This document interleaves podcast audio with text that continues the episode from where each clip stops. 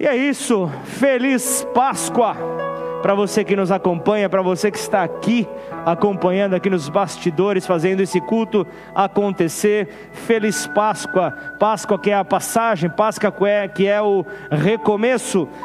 Posso dar licencinha, tá? Só para sair um pouquinho melhor a minha voz, para ficar menos ficar sem ar, né? A, a máscara na o falando continuamente a tendência é o ar diminuir. Mas com toda distância, estamos aqui preparados para anunciar as boas novas.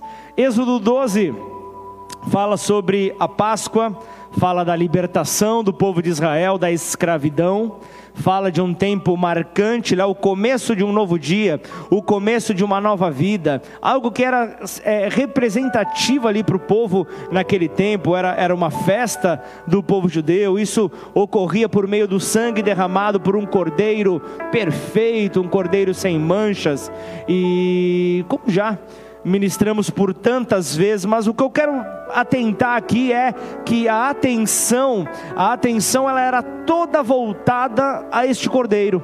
A atenção era toda colocada, toda depositada no cordeiro. Você vai lembrar de uma passagem em Gênesis 22, 7, quando Isaac está subindo com seu pai ali no Monte Moriá, ele vai subindo e sabia como funcionava o, o sacrifício, ele chega para o pai e pergunta: onde é que está o cordeiro? Onde está o cordeiro? E ali, é, é, naquele momento ali, ele introduz um dos principais assuntos, um dos principais temas do Antigo Testamento, enquanto que o povo de Deus esperava pelo Messias, o povo de Deus esperava por aquele que viria para libertar o povo. Então era uma espera que foi realmente é, é, multiplicada por meio dessas palavras, né? E a pergunta, ela acaba sendo finalmente respondida por João Batista, lá no Novo Testamento, em João 1, 29, quando ele aponta para Jesus e diz: Eis o Cordeiro de Deus, que tira o pecado do mundo.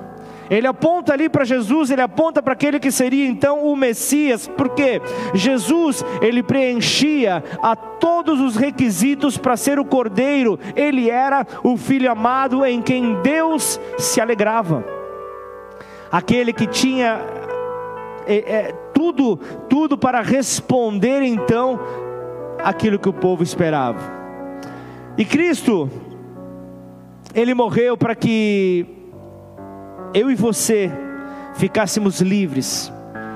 Cristo morreu para que você ficasse livre para você mesmo que você ficasse livre de você mesmo para poder então viver por Ele, viver para Ele. É, essa é, é, a, é a grande, é, é o grande propósito então da morte do Senhor. 2 Coríntios 5,15 fala quando Cristo fala sobre a morte de Cristo, fala para, para que os que vivem não vivam mais para si mesmos, mas para aquele que por eles morreu e ressuscitou. Então a morte de Cristo era para a exaltação do nome do Pai, que o havia então enviado. E a essência do pecado é que a vida do homem, ela não glorifica a Deus. Você lembra Paulo falando aos romanos que porque todos pecaram, destituídos estão da glória de Deus. Porque todos pecaram, destituídos foram da glória de Deus. Isso me mostra, isso te mostra que o mundo ele não gira em nosso redor. O mundo não gira é, ao nosso favor. Aqui no momento da oferta eu li um texto que Paulo fala aos Romanos, Romanos 11:36, porque dele e por meio dele e para Ele são todas as coisas, a Ele, somente a Ele, seja a glória para sempre. E Ele diz: Amém. Eu espero que você diga isso na tua casa também. Amém. Que é Olha que declaração Paulo traz, uma declaração de honra, uma declaração de exaltação, uma exaltação daquilo que Cristo tem, daquilo que Cristo carrega sobre si. Olha, olha a declaração, e, e eu vejo aqui é, Paulo quando, quando ele faz essa declaração, Ele não faz simplesmente uma declaração aleatória, ele não faz essa declaração por simplesmente fazer, ele conclui aqui o capítulo 11 com, com um louvor a Deus por causa do seu maravilhoso plano sobre as nossas vidas. Ele, ele diz ali é, como são grandes as riquezas, a sabedoria e o conhecimento de Deus, é impossível entendermos suas decisões e seus caminhos, pois quem conhece os pensamentos do Senhor? Quem sabe o suficiente para aconselhá-lo? Quem lhe deu primeiro alguma coisa para que ele precise depois retribuir? E aí então Paulo conclui: Pois todas as coisas vêm dele, existem por meio dele e são para ele a Ele a glória. Então, essa declaração de honra, de exaltação, fala de um Senhor absoluto sobre tudo, sobre todos, sobre a terra. É, é diante deste Deus é, é, absoluto que eu vejo então Paulo apresentando essa declaração. Justamente após, após contemplar este plano de salvação dado pelo Pai, justamente após contemplar este plano feito para judeus e para gentios, então surpreendido, Paulo oferece esse cântico de louvor. Assim como tem que acontecer na minha vida e na tua, ao sermos surpreendidos pelo Pai, a resposta, a reação que nós temos que ter é de louvor a Ele.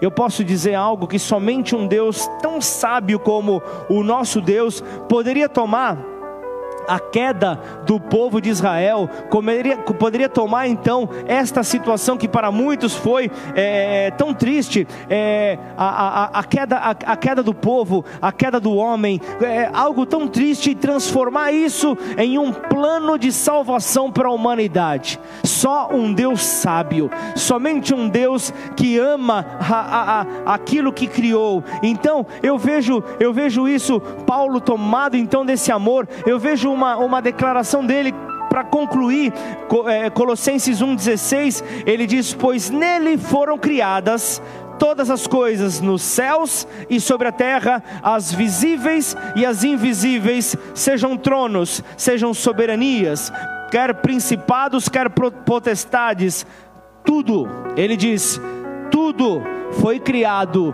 por meio dele e para ele. Então, ao falar de Páscoa, eu não posso deixar de falar de soberania. Eu não posso deixar de falar da soberania do Senhor, e, e, e, isso é algo impossível, é algo humanamente impossível, porque a nossa mente não consegue definir tamanha grandeza, a nossa mente não consegue mensurar a grandeza do nosso Deus, nenhum ser humano é capaz de conhecer totalmente a mente do Senhor, não consegue então desenhar, não consegue então é, é, medir essa mente, conhecer a mente do Senhor, e quanto mais nós estudamos os seus caminhos, mais nós oferecemos louvor a Ele. Quanto mais nós estudamos Ele, mais nós ficamos apaixonados por Ele e mais nós percebemos que nada conhecemos dele. Então eu vejo um Deus soberano, então eu vejo um Deus grande que antes de Gênesis 1 e depois de Apocalipse 22, ele é. Ele ele é o alfa, ele é o ômega, ele é o princípio, ele é o fim. Ele é sobre todas as coisas, humanamente impossível de descrevê-lo. E, e, quando os homens tentam fazer isso, quando os homens tentam descrevê-lo, lamentavelmente, o único que fazem, o único que fazem é anular a soberania dele reanular a majestade dele por não compreenderem o tamanho da grandeza. Então, a, a, o texto que nós acabamos de ler, essa adoração que Paulo fala aqui aos Colossenses, essa palavra acaba descrevendo então aquele que somente, somente podemos conhecer por meio da revelação aquele na qual nós podemos apenas por meio de uma intervenção divina conhecer a sua grandeza. Então entenda que só se pode conhecer é, é, se Deus então entrar por, é, nessa história, porque Cristo ele é um mistério. Ele é um mistério que foi revelado na cruz, ele é um mistério que havia sido escondido, não de nós, mas escondido para nós, por Deus, por meio do Pai. É um mistério que nós vemos que quando as pessoas buscam então é, é, é entender e conhecer na dificuldade então que acabam então passando por não assim conseguirem, você vê então que é, é, é como no, no, na, na palavra de Deus nós vemos então descrito, começam a comparar com profetas, começam a comparar com, com, com pessoas, com grandes pessoas que antes haviam. Uns declaravam, ah, é Jeremias. Não, outros diziam, é, é, é João Batista eles falavam ali, ou ainda algum dos profetas. É algum dos profetas, porque não conseguiam conhecê-lo verdadeiramente como ele é, já que ele estava escondido e a cruz veria então para dar a entrada triunfante, a revelação do amor do Pai sobre esta terra, por mim e por você. E esse mistério foi parcialmente ali revelado no momento onde Pedro, ele pode visualizar ali a Cristo e dizer: Tu és o Cristo, o Filho do Deus vivo. Nessa mesma hora, Jesus se vira então para Pedro e fala: opa! Peraí, pera só um pouco, essa não foi a sua leitura, essa não é a leitura humana, porque nenhum homem é capaz de saber quem eu sou. Então ele diz: não foi carne nem sangue que te revelou mas foi por meio do Espírito. Ele está mostrando ali, é o Espírito de Deus quem que revela quem Cristo é. Cristo, então, estamos celebrando hoje a sua morte, a sua ressurreição. Na primeira aparição que ele tem sobre a, a, diante dos discípulos, a primeira coisa que ele fala, João 20, versículo 19, ele chega para os seus discípulos e diz: A paz seja convosco. Quando Cristo então é revelado a você, não há outro sentimento a não ser paz. E ele não estava apenas fazendo uma simples, é um simples cumprimento da época para os seus discípulos. E não era isso que ele estava fazendo. Ele estava ali dizendo quando quando eles imaginavam, mas nós não entendemos aquilo que o mestre havia ensinado. Nós não entendemos aquilo que havia sido então declarado nas escrituras. Ele haveria de morrer, OK? Mas cadê ele? E então ele aparece. E ele diz ali, quando ele declara a Shalom, quando ele declara então essa palavra, ele está dizendo: Eu estou capacitando vocês para continuarem. Não é para vocês terem medo, não é para vocês se paralisarem, não é para vocês pensarem que tudo acabou, porque quando, quando o adversário, quando o inimigo das nossas almas pensa que tudo acabou, eis que então o Cordeiro Santo do Senhor se coloca de pé. Eis que então, quando o Senhor forte e poderoso ressuscita em meio aos mortos e diz então Shalom, ele diz então a paz, a paz, ele diz, ele diz: Eu coloco sobre vocês a minha paz, e a minha paz vos dou, para que por onde vocês forem, vocês possam pisar na cabeça da serpente, por onde vocês forem, vocês possam então entender que é esta paz quem direciona ao povo de Deus, é esta paz que faz então pisar sobre todo e qualquer tipo de levante das trevas que vem para amedrontar o seu povo, em nome de Jesus. Eu não sei o, o, o medo que tem tomado você, eu não sei o sentimento. Talvez você tenha se deparado com muitas pessoas próximas a você que estão morrendo, muitas pessoas estão próximas a você, estão sendo contaminadas pelo, pela, pela Covid-19, estão sendo então tocados. Então o medo pode ter tocado você, porque antes eram apenas idosos que estavam falecendo, mas agora são jovens, agora são jovens que estão falecendo, então o que, que eu posso fazer? É confiar. É confiar, é descansar nele, é, é, é, é ser prudente, é, é, é, cumprir com aquilo que faz com que você seja guardado e guarde aqueles que estão com você.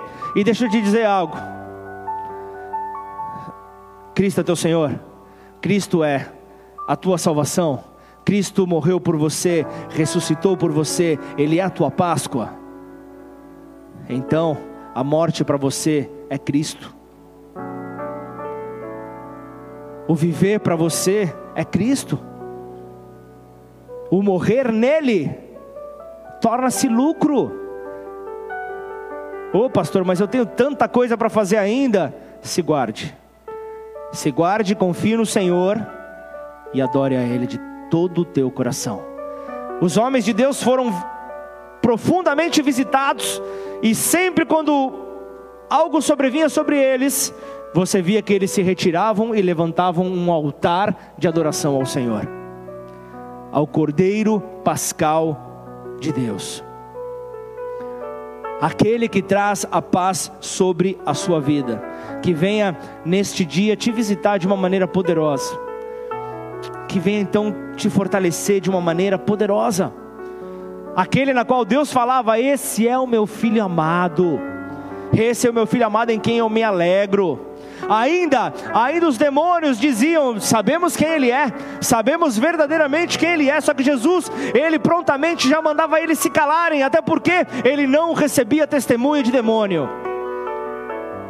Ele não recebia testemunho dos demônios tem que superar, tem que passar. Então, entenda que nós não podemos ficar então limitados, limitados pela mentalidade humana. Tem que ser o Senhor a nos conduzir, tem que ser ele a nos fortalecer, porque hoje nós encontramos um símbolo, uma cruz vazia, e a cruz é, era o lugar onde onde ele se abriria o lugar onde ele se abriria para que nós pudéssemos então entrar nele, para que nós pudéssemos, pudéssemos ter acesso ao mistério que é Cristo, para que nós pudéssemos então ser cheios dele, para que nós pudéssemos então ser submergidos nele, completos nele, para que nós não tivéssemos falta de nada falta de coisa alguma, só que isso custou sacrifício. Só que isso custou sacrifício, não foi de graça. Pode ter sido de graça para mim e para você, mas alguém pagou o preço, e essa foi a obra da cruz. E essa foi a obra da cruz, ele teve que se sacrificar. E dali então em diante, da cruz em diante, você vê que os homens reconheceram que ele era. Mateus 27, 54 fala de um centurião um centurião que acompanhou ali, foi participante de todo o sacrifício, foi participante de todo aquele momento, daquela condenação que levava Cristo até a cruz, até a morte. E depois da crucificação, você vê esse centurião dizer: Agora eu posso declarar que este verdadeiramente é o Filho de Deus. Agora eu posso reconhecer que este é o mistério escondido e ele então passa a ser revelado, e eu oro para que já nesta geração conheçam não o Cristo é, histórico, conheçam não o Cristo é, da história, da história da Bíblia, mas o Cristo eterno, mas o Cristo eterno que te conduz à eternidade. Com isso, você não morre mais. Com isso, você não morre mais. Esse é o tema da mensagem. Você não morre mais.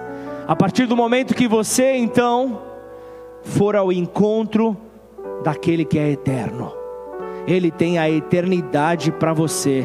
O viver para você é, é, é, é Cristo, e o morrer torna-se lucro. Então, em nome de Jesus, você não morre mais para para o plano de Deus. Você encontrou a liberdade, encontrou a eternidade em Cristo.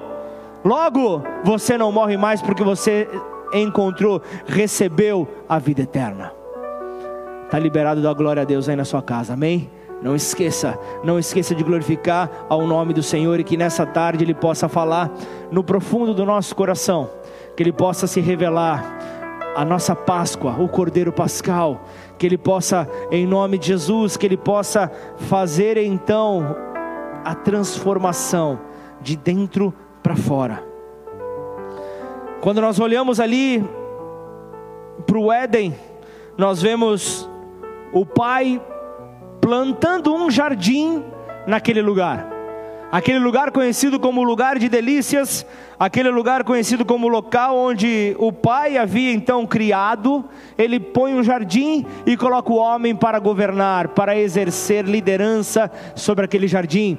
E então nós vemos que ele, ele libera tudo. O, o homem então estava ali provando de uma colheita onde ele não sequer havia semeado. E, e o pai diz: comam livremente de todo o fruto do jardim. Apenas do fruto desta árvore, do fruto do conhecimento do bem e do mal. Não comas, porque ao comer certamente morrerás. Então, o que, que o Senhor estava falando? O grande, o grande problema está naquilo que de dentro para fora, a transformação que acontece de dentro para fora. Este é o ponto onde a Páscoa ganha sentido nas nossas vidas. Quando Cristo, então, ele próximo de de ir para os céus, de cumprir com a sua chamada na terra, ele não vem para abolir a Páscoa, mas ele vem para colocar ali um ato simbólico da ceia que simbolizava ali o sacrifício que ele faria por completo pela humanidade. Aquele que então vem para nos oferecer a eternidade. E a Bíblia, ela não consegue descrever, explicar aquilo que é eterno, um ser eterno. Em um livro escrito há milhares de anos, não, não tem como descrever como é que poderia ser então explicada a vida eterna, a, a, a vida do Filho de Deus, o, o, o eterno, o eterno de Deus, como? Como isso poderia ser então explicado? Entretanto, quando abrimos todo o nosso ser para dizer, eu quero, eu quero conhecer o Senhor, eu quero conhecer verdadeiramente para poder então chegar a um nível de entendimento e conhecimento pronto para dizer: Tu és o Cristo o Filho do Deus vivo. Eu quero chegar nesse ponto, Senhor. Eu quero poder não apenas, não apenas é, a, a, a ler, ter conhecimento por uma leitura, mas eu quero ser tocado pela Tua revelação, pelo mistério escondido do Pai, para então viver este poder a palavra que guarda todo o nosso ser. E é por isso que eu faço a seguinte pergunta para você: por acaso por acaso haverá alguém semelhante a Ele? Por acaso haverá alguém que detenha tamanho poder como Ele? Será que haverá alguém que se compare a Ele?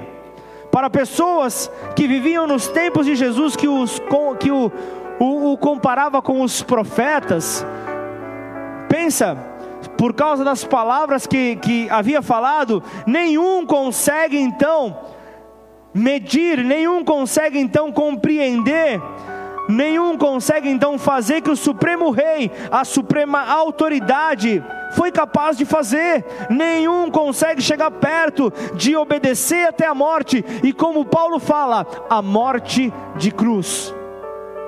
Ele ressalta, não apenas diz aquele que obedeceu até a morte, mas ele diz também, e a morte de cruz.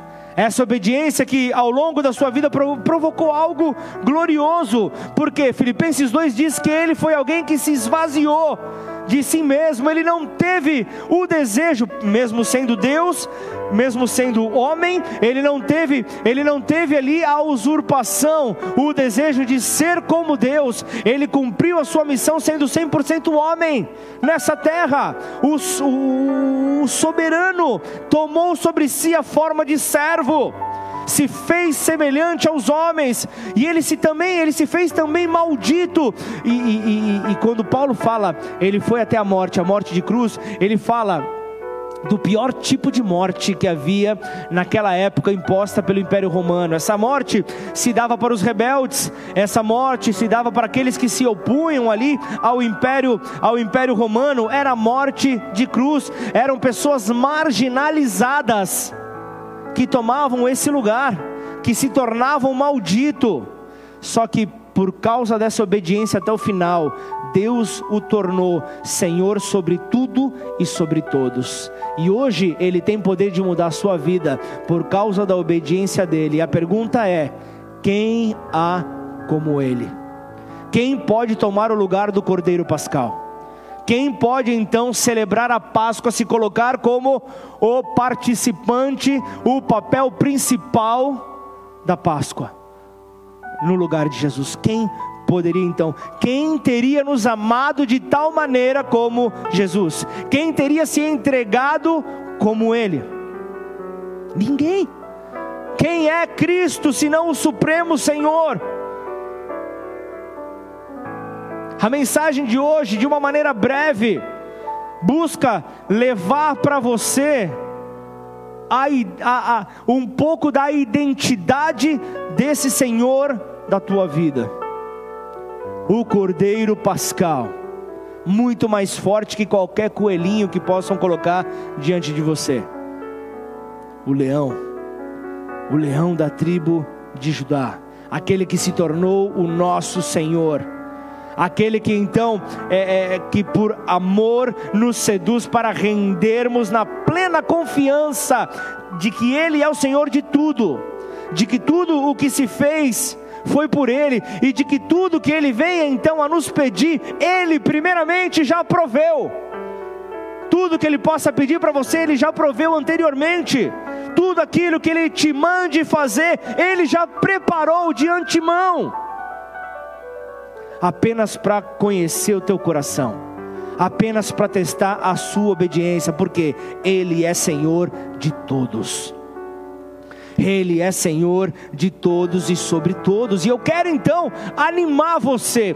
Então eu quero te desafiar para vocês buscarem então um entendimento de que jamais o conheceremos o suficiente, jamais teremos o perfeito conhecimento, mas que eu e você permanentemente então possamos valorizar valorizar que todo o nosso ser, de que toda a nossa expectativa e esperança esteja em conhecê-lo a cada vez mais, e o conhecer a Ele faz com que você olhe para você mesmo e diga: não há temor que o Senhor não possa fazer com que você passe por cima, não há medo algum que o Senhor te abandone, não há medo algum que o Senhor te deixe de lado, não há medo algum que possa possa triunfar sobre a tua vida. Não digo que você, por ser um homem carnal, não tenha as suas inseguranças, não tenha os teus pontos fracos,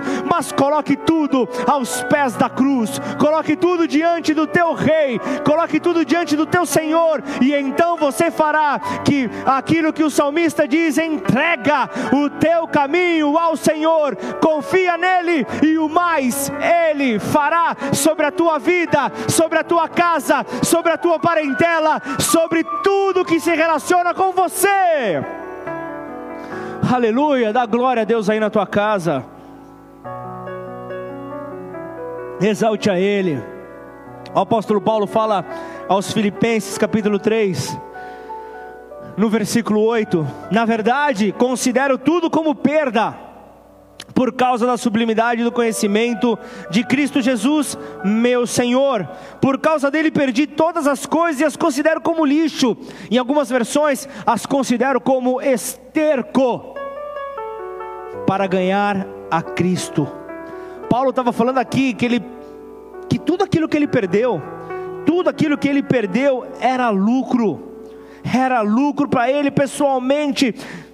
Sem Deus, então Paulo, Paulo, ele se orgulhava da sua herança é, é, judaica. Paulo, ele tinha ali é, muita alegria das suas realizações religiosas, mas ele diz ali, ele compara nada, nada está semelhante ao caminhar com Ele. Paulo estava dizendo tudo com Cristo, nada sem Ele. Era isso então que Paulo estava falando ele estava ali dizendo que tudo com Cristo eram coisas preciosas que lhe, lhe traziam benefícios, e tudo aquilo que ele tinha como, como reconhecimento do homem era esterco, não tinha valor algum. Então entenda, comparar esses tesouros com aquilo que Jesus Cristo pode oferecer. Paulo percebeu que todas as coisas não passam de simples refúgio para tentar então alimentar o ego do homem. Nada se compara com aquilo que Cristo pode trazer para nós. Pensa você, Quando nós falamos ali, quando nós evangelizamos, quando nós vamos falar do amor de Cristo para as pessoas, quando nós vamos anunciar aquilo que Cristo fez por nós e declaramos: olha, Cristo tem um plano maravilhoso para a tua vida, ele, ele, ele quer fazer grandes coisas sobre a sua vida. Normalmente, a, a pessoa que escuta essa palavra, se ela não for discipulada, se ela não for trabalhada, ela vai receber ali uma conclusão dentro dela, que eu vejo que muitos se amparam, muitos se amparam e dizem, é claro, eu entendi, Deus quer que eu seja incrível, Deus quer que eu seja maravilhoso, ok? Maravilha, eu gosto disso, eu gosto, meu ego se alimenta disso disso é muito bom, porque eu quero ser incrível, eu quero ser maravilhoso. Realmente, este é um grande plano. O que você falou para mim não é, é, é, é, não é uma mentira, realmente é algo grande. Então, logo já pensam: eu quero ter um casamento maravilhoso, eu quero ter um trabalho maravilhoso, eu quero ter filhos inteligentes e maravilhosos que não me darão trabalho nenhum, que não me darão trabalho nenhum. Eu quero ter uma saúde maravilhosa, eu quero, eu quero ter uma, eu quero ter dinheiro, eu quero ter tudo maravilhoso e ainda fazendo grandes coisas. Esse é o plano, o grande plano de Deus para a minha vida. Só que deixa eu te trazer a realidade, deixa eu te puxar de volta para o mundo real. O Evangelho fala sobre morte. Eu me lembro, há 18 anos atrás, quando eu fui no, no aniversário da minha esposa, na, até então, a moça que, que me paquerava, há 18 anos atrás, ela disse que não, mas ela disse que eu fui de bico no penetra na, na festa dela, mas eu fui convidado e lá eu estava. Eu me lembro que um irmão nosso estava compartilhando uma palavra ali, e eu me lembro que ele estava falando sobre a essência do Evangelho, estava falando sobre morte. E eu me lembro que no meio da pregação, uma pessoa que eu não quero revelar quem é para não ter problemas familiares, se levanta e fala: Por favor, você não tem outra pregação aí não? Você não tem, imagina, naquela época podia aglomeração, deveria ter 450 pessoas por metro quadrado, naquela sala, na casa dela. E ali, com toda a autoridade de uma conhecedora das Escrituras, ela levanta a mão e fala: Mas hoje é dia de alegria. A Bíblia não fala sobre alegria? Jesus é amor, não é isso?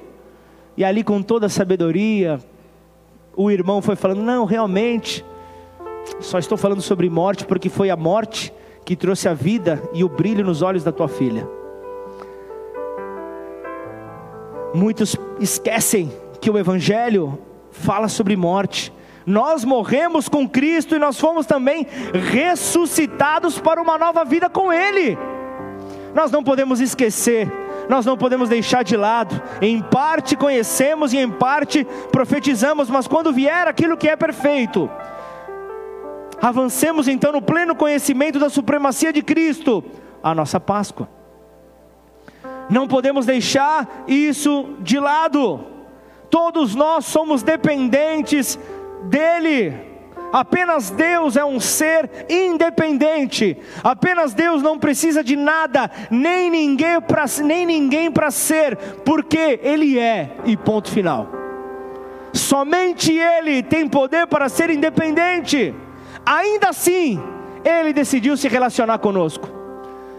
Ainda assim, ele, ele se decidiu ele decidiu se relacionar com uma pessoa limitada como eu, limitada como você. Ele decidiu se relacionar com a sua máxima criação, que é o ser humano. Foi uma decisão dele. E para a essência da nossa vida é muito importante que nós possamos definir a quem é que nós iremos depender, de quem é que nós iremos depender, a quem nós iremos buscar, quem será então a fonte de todas as coisas na nossa vida. Nós estamos dependendo então, temos que entender de quem nós estamos dependendo, para que então a qualidade de vida possa aumentar para nós que possamos ter uma qualidade de vida melhor. Então eu vejo Paulo então escrevendo, começa a entender Paulo escrevendo aos Coríntios, 2 Coríntios 4, 18, ele fala: "Na medida em que não olhamos para as coisas que se veem, mas para as que não se veem, porque as coisas que se veem são temporais, mas as que não se veem, estas são eternas. Então é Ele que estabelece qual é o nosso ponto de referência, qual é o nosso equilíbrio. Depois ele coloca ali outras partes ali da, da sua carta, em algumas, com algumas outras referências que nós devemos levar em conta, que nós devemos considerar na hora de estabelecer a nossa dependência. Então eu quero deixar aqui quatro pontos rápidos. Primeiro deles é, ele fala sobre aquilo que é temporal e aquilo que é eterno. Nós colocamos as nossas dependências em coisas temporais, daquilo que é temporal ou ainda daquilo que é eterno. O temporal, como a própria palavra diz, é algo passageiro, é algo que tem fim, é algo temporal, que tem tempo de curta duração, que tem um prazo de validade, enquanto que o eterno é para sempre. O eterno é para sempre, então nós temos que definir se a nossa qualidade de vida, o nosso presente e o nosso futuro irão depender de algo temporal ou de algo eterno. Nós precisamos então é, colocar bem a, a, a, onde é que nós iremos colocar a qualidade da nossa vida, onde será a nossa dependência, em algo temporal ou em algo eterno. Mas Paulo também fala das coisas visíveis e das coisas invisíveis. Ele fala esses dois pontos, porque o visível ele está relacionado diretamente com aquilo que é temporal e o invisível está relacionado com aquilo que é eterno. E frequentemente nós caímos na tentação de estabelecermos a nossa dependência nas coisas visíveis nas coisas que os nossos olhos podem ver, nas coisas que nós podemos confiar porque já existem, enquanto que a fé a fé fala de entregarmos naquilo que nós ainda não vemos. Fala para darmos o passo e confiarmos que vai acontecer. Confiarmos como se elas já existissem e essa é a nossa oração para este tempo, um tempo de restabelecimento, a Páscoa, a passagem, sairemos de todo o cativeiro e iremos para a liberdade em Cristo Jesus. Essa tem que ser a nossa confiança, mas os nossos olhos não veem. Hoje eu vejo ali uma ocupação de 90% dos leitos, mas os meus olhos veem a normalidade sobre esses números. Os meus olhos já podem contemplar essa transformação. Então nós temos que entender, nós precisamos precisamos entender que a nossa posição em Cristo e a posição de Cristo em nós deve nos conduzir não somente aquilo que é invisível, mas deve nos conduzir aquilo que é eterno. Deve nos conduzir para aquilo que é eterno, que nos manterá então equilibrados nele. É isso que nós precisamos então compreender. Na antiguidade, os discípulos conheceram a um Jesus homem, a um Jesus visível, diferente de nós hoje. Eles conheceram um Jesus que andou lado a lado com eles, um Jesus visível. Mas Paulo diz que hoje nós conhecemos ao crucificado. Hoje nós conhecemos ao crucificado, ao qual foi glorificado, ao qual foi glorificado e por consequência subiu aos céus. E hoje ele está para vir, ele está para retornar para tomar a igreja gloriosa de volta para si.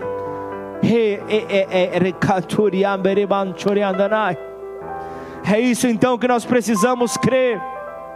Enquanto que o invisível e o eterno está relacionado àquilo que é interno, o visível e o temporal está relacionado ao externo aquilo que podemos tocar, o importante é a posição.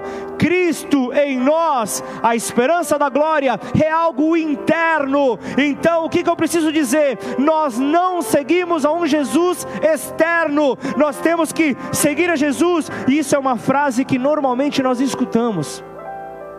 Só que eu quero dizer para você, seguir a Jesus externo é algo impossível. Eu não quero te confundir porque Jesus, ele podia ser seguido pelos seus discípulos, até porque ele era um agente externo. Jesus ele viveu em um tempo, ele era visível, então ele poderia ser seguido pelos seus discípulos, mas se hoje Cristo está dentro de nós, nós não podemos seguir a Cristo, nós não podemos seguir aquele que está dentro de nós, porque a Cristo não se segue, a Cristo se experimenta e logo se manifesta. Nós temos que manifestar ao Cordeiro Pascal sobre esta terra, nós temos que manifestar aquele que, que vive dentro de nós.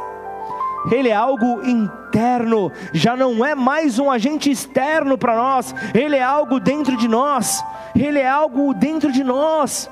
Na antiguidade, no antigo pacto, estava ligado a tudo que era relacionado ao visível.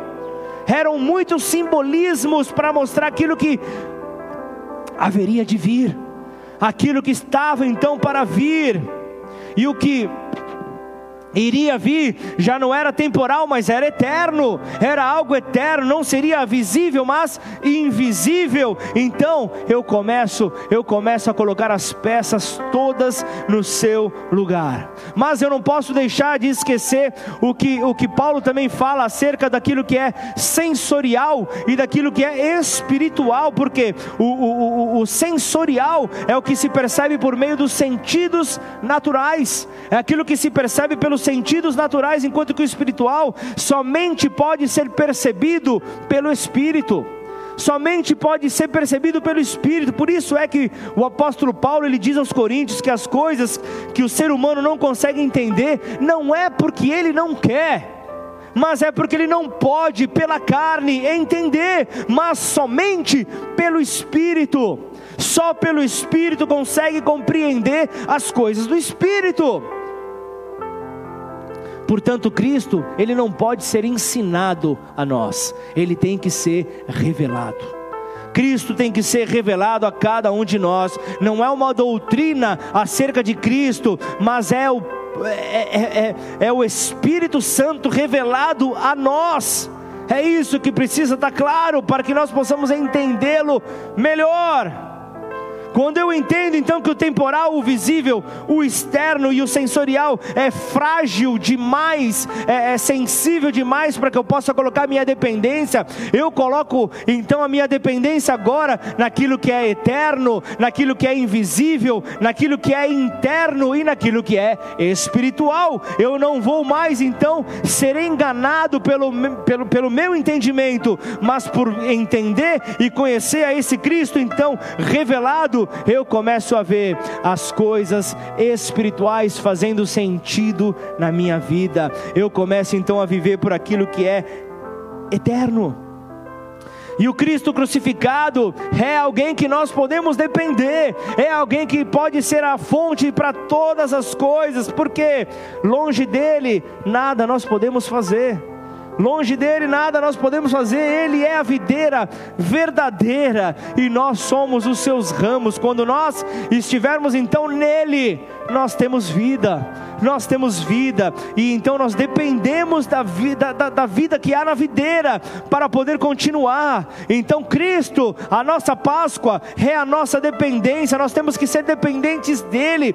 Então, o que é eterno, o que é invisível, o que é espiritual e aquilo que está dentro de nós, o interno, será o que marcará o nosso destino, será o que marcará as nossas vidas. Ali é que deve estar o nosso olhar. É ali que tem que estar o nosso olhar, enquanto que o visível é passageiro, o invisível é eterno. O invisível é eterno. Então, de quem você depende, tenha isso claro na tua vida. Você precisa depender daquilo que é invisível. Então, para ganhar a Cristo, existe um preço. Para ganhar um Cristo, para ganhar a Cristo, eu não vou, eu não vou com os braços cruzados conseguir esse feito. Eu entendo que é um preço que pode ser considerado alto. Para concluir, Mateus 16, 24 diz: Então disse Jesus aos seus discípulos: se alguém quiser vir após mim, renuncie-se a si mesmo, tome sobre si a sua cruz e siga-me. Curva sua cabeça, feche seus olhos. Senhor, obrigado pela obra de salvação que nos alcançou. Obrigado, Senhor. Hoje, Pai, diferente dos outros anos, de alguns anos, onde ministrávamos passo a passo acerca do que é a Páscoa, a Pessá, que era declarada no Antigo Testamento. Buscamos entender um pouco mais sobre aquele que é a Páscoa sobre aquele que tem poder sobre todas as coisas, sobre aquele que pode tornar o impossível real sobre a sua vida. Aquele que após ressuscitar, ao se aproximar da sua equipe ministerial, ele chega para eles e diz: A paz seja convosco. Aquele que é a ressurreição e a vida, estava trazendo esperança sobre os discípulos. E é essa esperança que vem sobre a tua vida nesta hora. Com Ele sim teremos uma feliz Páscoa. Com Ele sim nós compreenderemos os planos de Deus. Com Ele sim nós entenderemos o que é essa paz que sobrepõe, que excede ao entendimento humano. Essa é a paz que o Senhor quer direcionar para a sua igreja, para poder então superar os obstáculos, superar os desafios, superar então as lutas, as tentações, as dificuldades que vêm para nos afastar, que vêm para tentar nos prender naquilo que é visível, naquilo que é temporal. Mas o Senhor, busca por aqueles que nele creem. O Senhor busca por aqueles que reconhecem ao seu sacrifício.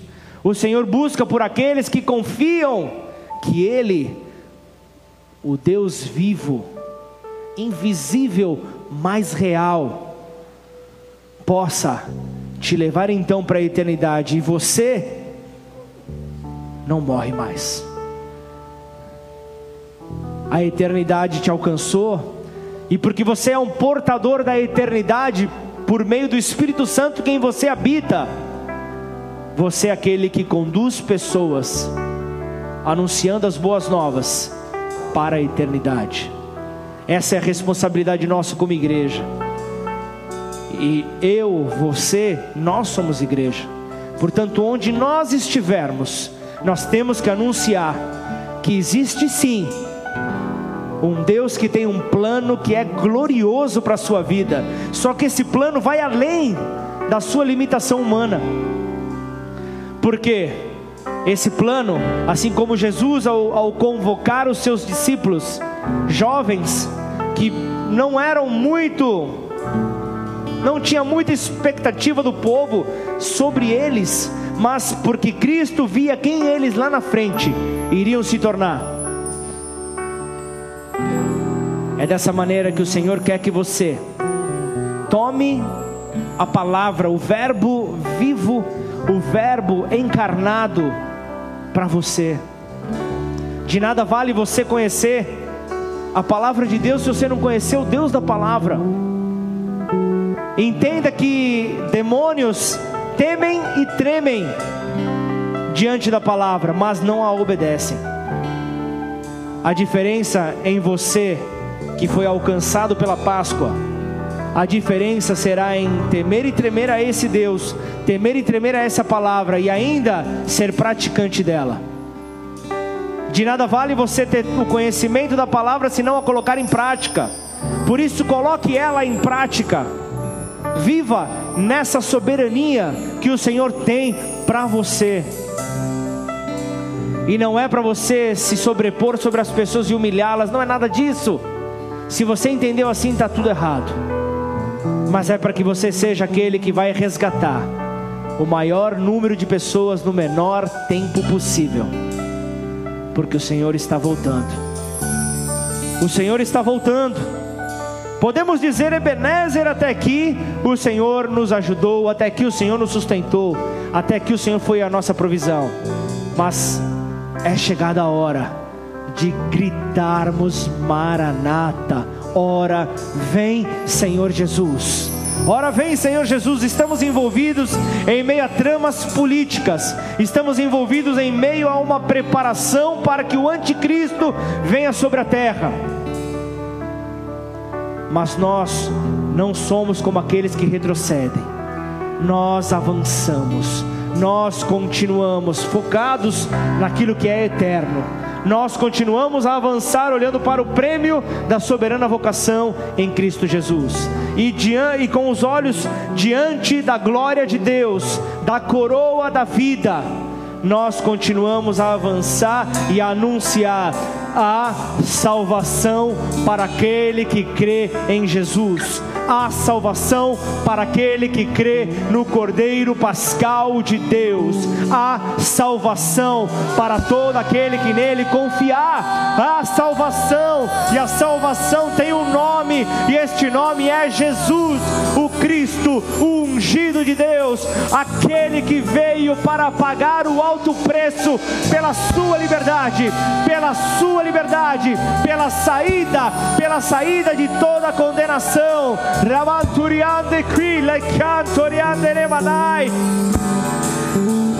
Aquele que morreu como um cordeiro, como um leão, ele ressuscita. E o leão que simboliza o rei, que simboliza o rei, o animal mais poderoso, ele vem para te dizer: Eu estou contigo, filho meu todos os dias da tua vida até a consumação dos séculos. Em nome de Jesus, dá glória a Deus aí na tua casa. Glorifica o nome do Senhor. Quando Cristo é revelado, quando Cristo, ao ser revelado a você, você então é tomado por essa paz, a paz invade você, é o Espírito Santo de Deus invadindo o seu ser. Eu quero falar com você que tem trocado a noite pelo dia. Começou como uma fuga Começou como uma fuga de um medo, um medo, um medo sobre, sobre a, o teu dia a dia. Você era tomado por sonhos, você era tomado por, por confusões mentais, e então você começou a, a querer ficar acordado, você começou a fugir, e então hoje você vive essa troca, essa inversão sobre a tua vida, e você permanece, achou que iria fugir, mas permanece opresso, permanece opresso, permanece debaixo debaixo dessa palavra, permanece debaixo dessa acusação, permanece simplesmente como, como aéreo de, durante todo o dia, você permanece meio que perdido. Eu quero dizer para você: o Cristo revelado, o Cordeiro Pascal, aquele que foi imolado e morreu no teu lugar, é o que vem te visitar nesta hora, é o que vem normalizar a tua vida, vem regular o teu sono, vem regular então a paz paz dentro de você, para que você possa enfrentar a estes que se levantam contra você. Maldição nenhuma prosperará sobre a tua vida. Portanto, creia, creia que o Senhor é aquele que vai fazer então novas todas as coisas. Portanto, em nome de Jesus, é Ele quem põe autoridade nos teus lábios para declarar sobre toda a opressão que vem tentar te trazer terror noturno vem tentar trazer pânico sobre você, você, na autoridade do nome de Jesus, você vai se levantar para declarar então que disto você está liberto pelo poder que há no nome de Jesus. Então, enfrente, enfrente teu inimigo com as armas corretas. Não fuja mas enfrente a Ele com as armas corretas. Entenda, Ele morreu e ressuscitou por você, pela tua alegria, e Ele vem para trazer essa paz sobre você, sobre a sua casa, em nome de Jesus. E eu também, antes de encerrar este culto, eu não posso encerrar sem antes fazer uma oração, sem antes colocar você que acompanhou até aqui, até o final desta mensagem, se identificou com ela, mas não teve ainda, não teve ainda a atitude de declarar com os teus lábios, no teu coração, você já, você já sente que foi visitado por Jesus. Você sente que, que, que, que essa, essa paz começou a te invadir, mas chegou o momento que Ele quer ver você declarar com os teus próprios lábios. Convidar Ele para morar. Você não vai seguir Jesus, você vai manifestar Jesus nessa terra. Você vai revelar Jesus onde você for. E as pessoas conhecerão e verão que é Deus sobre a tua vida por conhecerem o teu passado por conhecerem quem você é. Então, quando os, os teus lábios forem abertos, do alto sairá poder, do alto virá virtude para então trazer cura, para então trazer então liberdade ao cativo. Mas chame ele para morar dentro de você. Se você está nessa condição, coloca a mão sobre o teu coração e faça essa oração. Repete essa oração comigo. Declara assim: Pai. Pai Nesta hora, nesta hora, eu te peço perdão. Te peço perdão. E em arrependimento, em arrependimento, eu volto para ti. Eu volto para ti. Pai de amor. Pai de amor. Reconhecendo, reconhecendo que o seu amor, que o seu amor por mim, por mim, não teve limites. Não teve limites. E entregou. E entregou o que havia de melhor. O que havia de melhor no meu lugar. No meu lugar. O Senhor entregou, o Senhor entregou a Jesus Cristo, Jesus Cristo ao seu filho, seu filho para morrer no meu lugar, morrer no meu lugar pela minha liberdade, pela minha liberdade e ao terceiro e dia, ao terceiro dia o Senhor o ressuscitou. O Senhor o ressuscitou. Por isso, Por isso eu te recebo. Eu te recebo como meu único, como meu único e suficiente, e suficiente Senhor e Salvador. Senhor e Salvador. Escreve o meu nome. Escreve o meu nome no livro da vida. No livro da e vida. a partir de hoje. E a partir de hoje. Muda minha história. Muda minha história. Em nome, em de, nome Jesus. de Jesus. Pai, em nome de Jesus eu quero orar por essas vidas que se arrependeram, Pai, neste momento.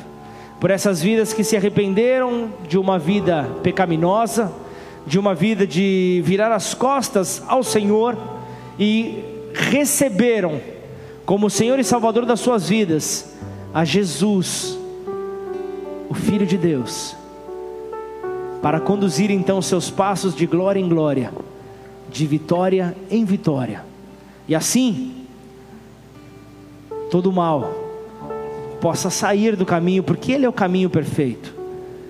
Então, Pai, firma os pés sobre a rocha de cada um que fez esta oração e sela esta palavra sobre a tua igreja, Pai. Uma igreja que se rende a este Deus soberano. É uma igreja que tem as armas certas para guerrear contra o seu inimigo. Não desistirá no meio do caminho, não jogará toalha, mas continuará a enfrentar batalha a batalha o seu adversário. Em nome de Jesus, você não morre mais. A vida eterna te alcançou, e por meio da vida eterna, você é um agente transformador nesta terra. Não se cale, não se cale, não se esconda, mas antes manifeste ao Espírito Santo de Deus que está dentro de você, em nome de Jesus. Amém? Dá uma salva de palmas ao teu rei, em nome de Jesus.